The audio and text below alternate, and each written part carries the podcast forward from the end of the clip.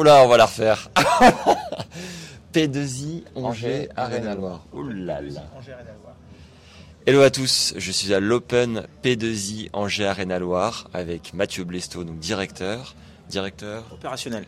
opérationnel, et Nico Mahu, qui est directeur. du tournoi. Magnifique. On va peut-être commencer par toi, Mathieu. Je crois que c'est le 30e tournoi Challenger que tu organises. Là, c'est un WTA, mais entre, je, alors, j'ai pas calculé exactement, mais euh, je, on est, doit pas être loin, voire peut-être un peu au-dessus, ouais, entre, euh, en, en tout cas en coordination, ouais, euh, entre les trois challengers qu'on a, Brest, euh, Rennes et Vendée, et le WTA ici qui est la deuxième édition, je, ça doit faire 30, ouais, je pense. Ouais, parce que tu es directeur donc de. Alors, soit directeur opérationnel, soit directeur. On a souvent, euh, euh, on a en directeur, on a euh, Arnaud Clément à Brest aussi. Euh, voilà, donc c'est de la direction, de la direction opérationnelle. Très bien. Et comment s'est fait le rapprochement entre tous les deux? Eh ben, je raconte. Alors, euh, non, ben Nico, on s'est connu euh, pour la première fois quand il est venu jouer euh, le Challenger de Quimper euh, que j'avais créé euh, en 2011. Il est venu en 2012, je crois, Nico. Il était top 50 à l'époque, donc euh, c'était un 50 000, je crois, à l'époque. Donc euh, euh, c'était sympa de la part de Nico de venir sur un, sur un 50 000 à l'époque alors qu'il était top 50. On s'est connu comme ça là-bas et puis après on s'est retrouvé puisqu'il euh, il est devenu ambassadeur euh, de l'Open de Vendée euh, pendant trois ans. Euh, donc moi j'avais la direction du tournoi et donc on a travaillé ensemble pendant trois ans, euh, voilà, sur la semaine du, de l'Open de Vendée. Et puis voilà, le, lien s'est créé comme ça. Et puis on s'est retrouvé quand Nico m'a relancé sur une idée qu'il avait depuis très longtemps, qui était de créer un, grand événement de tennis chez lui à Angers. Et donc bah, quand il m'a relancé sur l'idée, je lui ai dit allez Banco, on y va. Feu. Donc là, c'est la deuxième édition. Nico, est-ce que tu peux nous dire quel est ton rôle et en quoi il diffère? Qu'est-ce que le directeur fait, le directeur opérationnel? Quelles sont les, différentes missions de chacun? Bah, en fait, euh, Mathieu, il est, très humble parce que euh, il parle pas de son rôle, mais effectivement, quand moi je me suis lancé dans l'aventure, j'avais envie de créer un événement à Angers et un WTA et un tournoi féminin, mais je savais que je pouvais pas le faire tout seul. Donc, comme on avait déjà euh, travaillé ensemble, euh, comme l'a dit Mathieu, sur Mouilleron et puis après sur Rennes, pour moi, euh, il était évident que, que l'agence pouvait être que, que la sienne Rivacom, et donc du coup, on s'est rapprochés.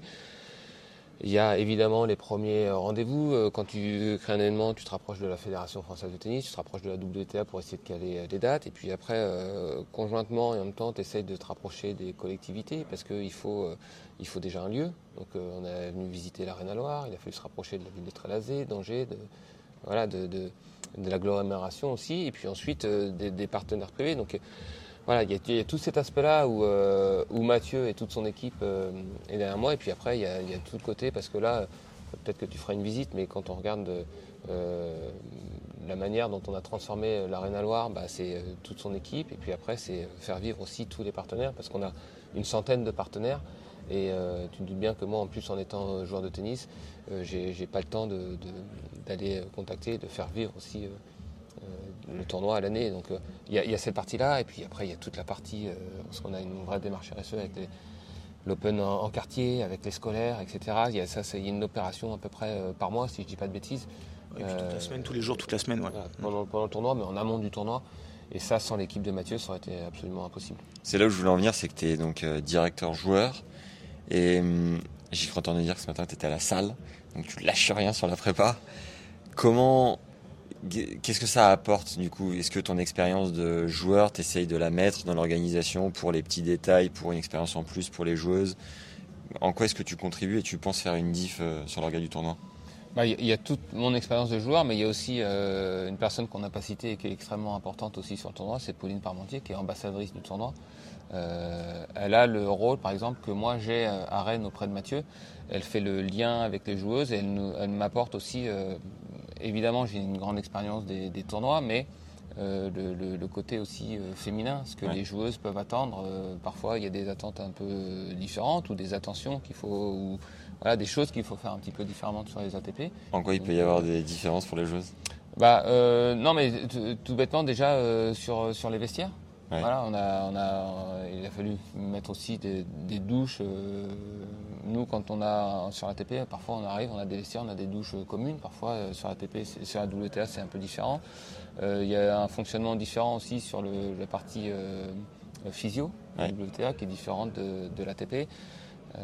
et puis après des petites attentions différentes. Et, je me rends compte que là, je suis directeur du tournoi, mais j'ai très peu de contact finalement avec les joueuses et c'est Pauline qui a, tout ce, lien-là. Donc dès, qu'il y a des demandes particulières de, programmation, par exemple, elle, demande à Pauline. Et euh, Pauline, voilà, Pauline c'est un peu le couteau suisse ici. Elle était proche des joueurs, mais elle était avec nous aussi quand on a fait des rendez-vous avec des partenaires. Elle est venue avec moi aussi pour faire des animations dans les clubs, pour faire jouer les, enfants de l'école de tennis. Parce que c'est important de fédérer un petit peu tout le monde autour de cet événement. Évidemment les partenaires, et, mais aussi euh, tous les enfants, toutes les écoles de tennis, tous les clubs. Euh, qui sont, qui sont dans la région angevine. Yes.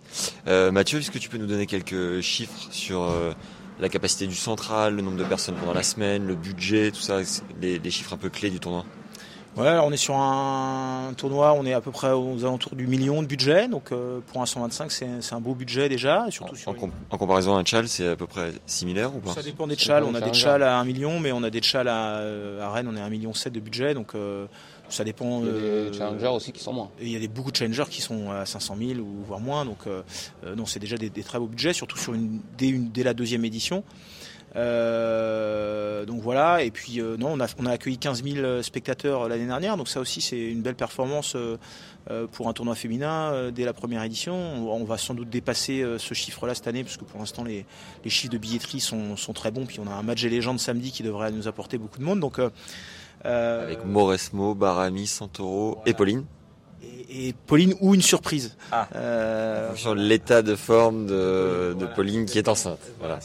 Et la capacité du central est de combien euh, Alors, euh, ce qui est bien, c'est qu'on a un central qui est, qui est aménageable, donc on a des grands rideaux qui viennent, qui viennent couvrir la, la, deuxième, la, deuxième couronne. donc on peut monter jusqu'à plus de 4000 personnes, 4500 personnes même sur, sur Sourdin. Donc c'est un, gros central pour un WTA, mais on peut, le, on peut ajuster la jauge en début de semaine quand il y a un peu moins de monde.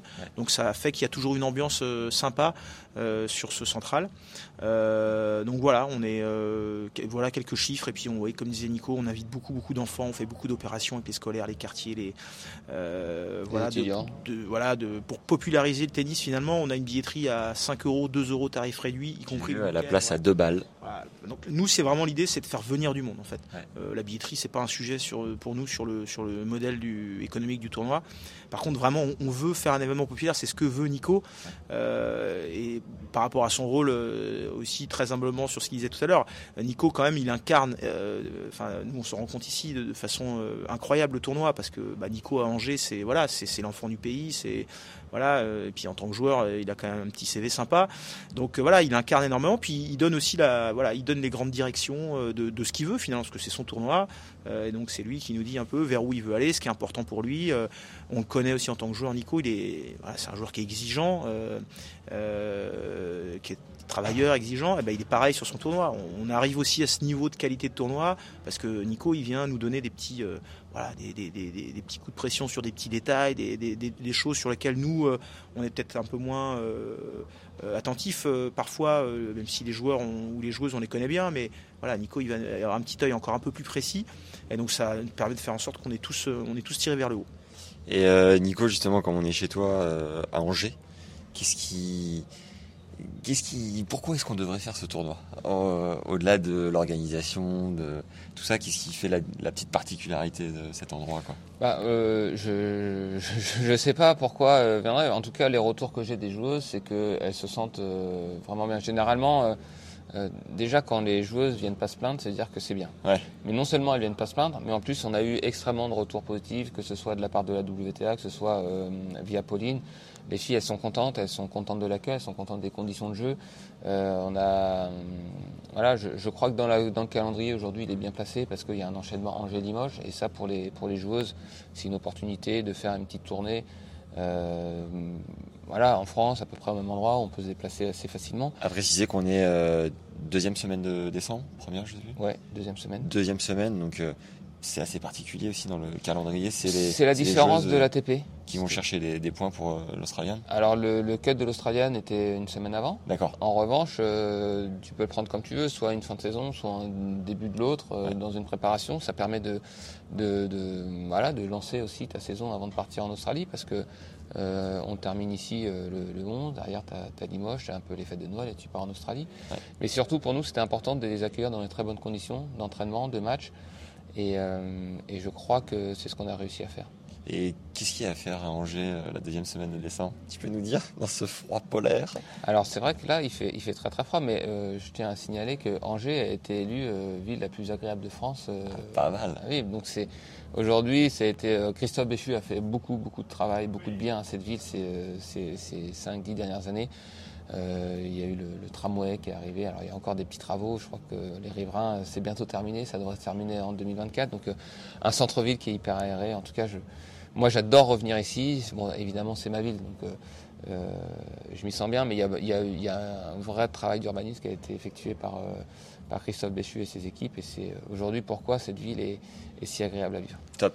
Pour te dire l'attachement, pour te dire l'attachement de Nico, hier on a été visiter le deuxième site de match, enfin le deuxième site, le practice, le site de practice, qui est au centre de ligue au Pont C. Et euh, on était tous les deux euh, voilà, pour euh, rendre visite, voir comment c'était fait déjà. Et puis le comité départemental, pardon, passant de comité départemental. et donc voilà, faire un petit coucou là-bas aussi, puis regarder un peu comment c'était fait. Et bon, j'ai cru qu'il allait, il j'ai cru qu'il allait avoir les larmes aux yeux à un moment donné. Il a, il a toute son enfance, il a eu toute son enfance qui a remonté, tous ces matchs qu'il jouait quand il était gamin. Donc voilà, c'est ça aussi qui est, voilà, d'avoir quelqu'un comme Nico, voilà, à l'origine d'un tournoi comme ça. C'est, voilà, tu mets un peu plus d'âme que que quand c'est pas le cas. J'aurais dû être là pour vous filmer, les gars, j'aurais aimé voir ça.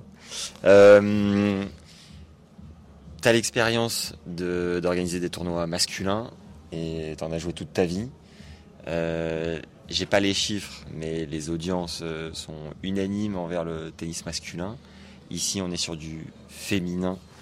Comment le rendre attractif? Comment le pousser? Et je sais pas le rendre euh, plus sexy, euh, booster tout ça comme là vous avez le pied dedans. Est-ce que vous avez des idées? Qu'est-ce que vous pensez de cette question un peu touchy par ailleurs? Non, mais elle est pas touchy, mais je crois que le tennis féminin c'est de, manière générale, c'est pas nous euh, Open d'Angers qui allons d'un coup Open P2I qui allons d'un coup faire en sorte que le tennis féminin va être incroyablement attractif. Euh, pourquoi le tennis masculin aussi ces, 10-15 dernières années a été euh, aussi incroyable? C'est qu'on a eu des ambassadeurs euh, extraordinaires, peut-être qu'on n'aura plus jamais. là, c'était un peu plus difficile pour le tennis féminin depuis, depuis quelques années. On n'a plus Serena, on n'a plus les Williams. Il y a le début des années 2000, c'était extraordinaire. On avait les Williams, on avait les deux Belges, on avait Amélie, Marie, Capriati, enfin Davenport. C'était, c'était une période dorée un peu pour le tennis féminin. Là, c'est un peu plus compliqué. Il y a eu la retraite de Barty, il y a eu Osaka qui a des hauts et des bas, il y a Swatek qui s'est, imposé, mais finalement, euh, il n'y a pas vraiment de rivalité. Donc, euh, Muguruza qui est sur courant alternatif aussi. Donc, on a du mal un petit peu à s'identifier. Hmm. Et ça rejaillit un petit peu sur, euh, sur, sur l'ensemble. Donc, nous, on va essayer de contribuer. Déjà, ce que j'ai envie de faire aussi quand on, a, quand on s'est lancé dans ce tournoi, c'est aider le, tennis français, donner la possibilité à des jeunes joueuses de de prendre de l'expérience, de, se confronter euh, au plus haut niveau pour progresser. Et puis ainsi, euh, je suis convaincu que s'il y a d'autres tournois qui, euh, qui, nous suivent et si on organise plus de tournois, on va donner la possibilité à plus de joueuses de, s'améliorer, de gagner de l'argent, de se structurer et de monter le niveau. Et, ensuite, ça sera bénéfique. Mais individuellement, évidemment qu'on peut rien faire. C'est vraiment collectivement. Aujourd'hui, il y a un vrai déficit de tournois féminins sur le circuit par rapport au nombre de tournois ATP. Et c'est collectivement qu'on arrivera à faire en sorte que le tennis féminin soit plus, soit plus attractif. D'ailleurs, cette alarme pour la retraite de Roger euh, bah, enfin, verser ma larme, non, mais oui, une page s'est tournée. c'est le point. Non, mais une page s'est tournée. Euh, Roger, c'est, euh, c'est, on sait ce qu'il a apporté au tennis. Moi, j'ai, évolué toute ma carrière avec lui. C'est le James Bond du, tennis. l'élégance, il a apporté le tennis à un tel degré d'élégance, il l'a peut-être presque rendu facile Mm. Les gens, quand ils le regardaient jouer, ont l'impression que c'était facile euh, d'être fort au tennis. Oui, il va nous manquer, ça c'est sûr. Euh, mais euh, je, sais qu'il sera, il sera pas jamais très très loin. Matt, de ton expérience chez les hommes, qu'est-ce que, est-ce que tu aurais un mot, une inspiration sur le tennis féminin? Non, bah évidemment, euh, euh, j'enfonce des portes ouvertes, mais le tennis féminin c'est plus dur à vendre entre guillemets parce que oui, il y a pas peu de stabilité euh, au niveau du voilà des meilleures joueuses et que donc bah, le public, le grand public a du mal à s'y retrouver ou à vraiment s'attacher à certaines joueuses. Nous, à notre niveau, effectivement, ce qu'on peut faire, c'est déjà faire un tournoi féminin. c'est déjà voilà bien et, évidemment plus compliqué parce que moins attractif, malheureusement. Vous ressentez auprès des partenaires ou pas? euh, alors auprès des, collectivités non parce qu'on sent vraiment qu'il y a une volonté aussi des collectivités de, de, pousser le tennis de tennis féminin le sport féminin d'une façon générale mais le tennis féminin du coup. Donc là au contraire presque j'ai envie de dire auprès des collectivités on reçoit une oreille encore plus attentive parce qu'on va faire un tournoi féminin. Et auprès des hommes ici je peux pas vraiment dire que j'ai ressenti une grosse différence euh, parce qu'en fait, euh, bah déjà il y a Nico et qu'il a emporté beaucoup de monde derrière lui. Il y a beaucoup de gens qui le font parce que c'est Nico aussi, au-delà du fait que ce soit un féminin ou un masculin. Et puis parce que nous, on a l'habitude de construire des événements aussi qui sont plus que des tournois de tennis. Euh, c'est-à-dire que le grand public, on essaie de faire des villages animés. Il y a un grand écran, il y a des bars, il y a des snackings, il y a des stands d'animation. Donc finalement, on peut venir passer une journée sur l'Open et il y a plein de choses à faire au-delà de ne faire que regarder du tennis. Et puis pareil pour nos partenaires finalement, on a des beaux espaces, il y a de l'événementiel, il se passe des choses tous les, tous les jours. Et même si on n'est pas passionné de tennis ou même passionné de sport, on, peut venir sur l'Open P2I en général et passer un bon moment.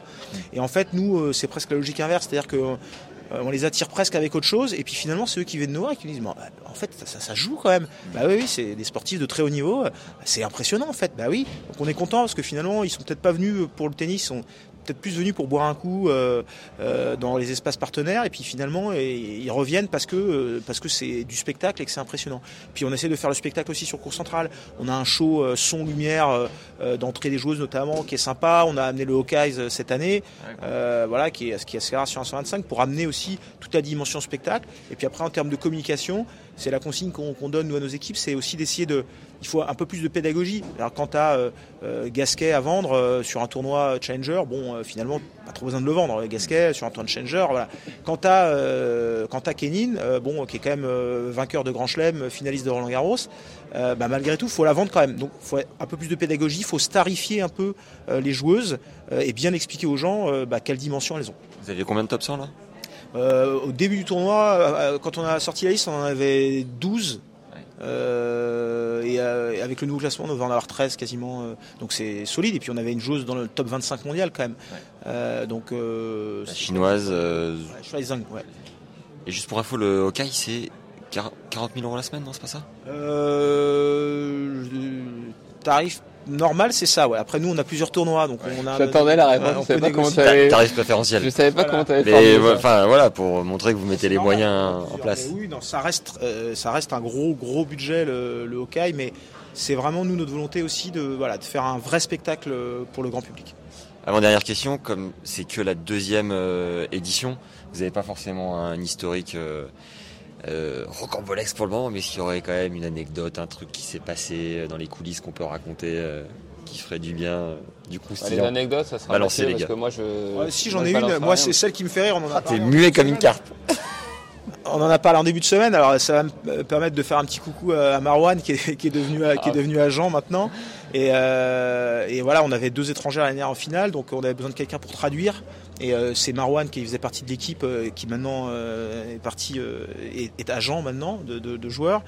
Et mais c'est lui du coup qui, qui, était bilingue, qui très voilà, qui est vraiment vraiment fluent en anglais, qui qui a, fait la traduction et, sauf que bah, faire une traduction devant 3500 personnes c'est pas pareil c'est un peu emmêlé les pinceaux au début. Il a fait Nelson Montfort il nous a fait et du coup à la fin il, a, il faisait vraiment le strict minimum c'est à dire que la, la, fille faisait une phrase de, de, de, 4 minutes et lui faisait une traduction de 2 secondes et du coup ça faisait rire tout le monde et ça et donc ça va encore plus et c'était alors pour lui peut-être pas un bon moment sur le coup mais pour nous un très bon moment l'année dernière et puis je pense que maintenant il en rigole.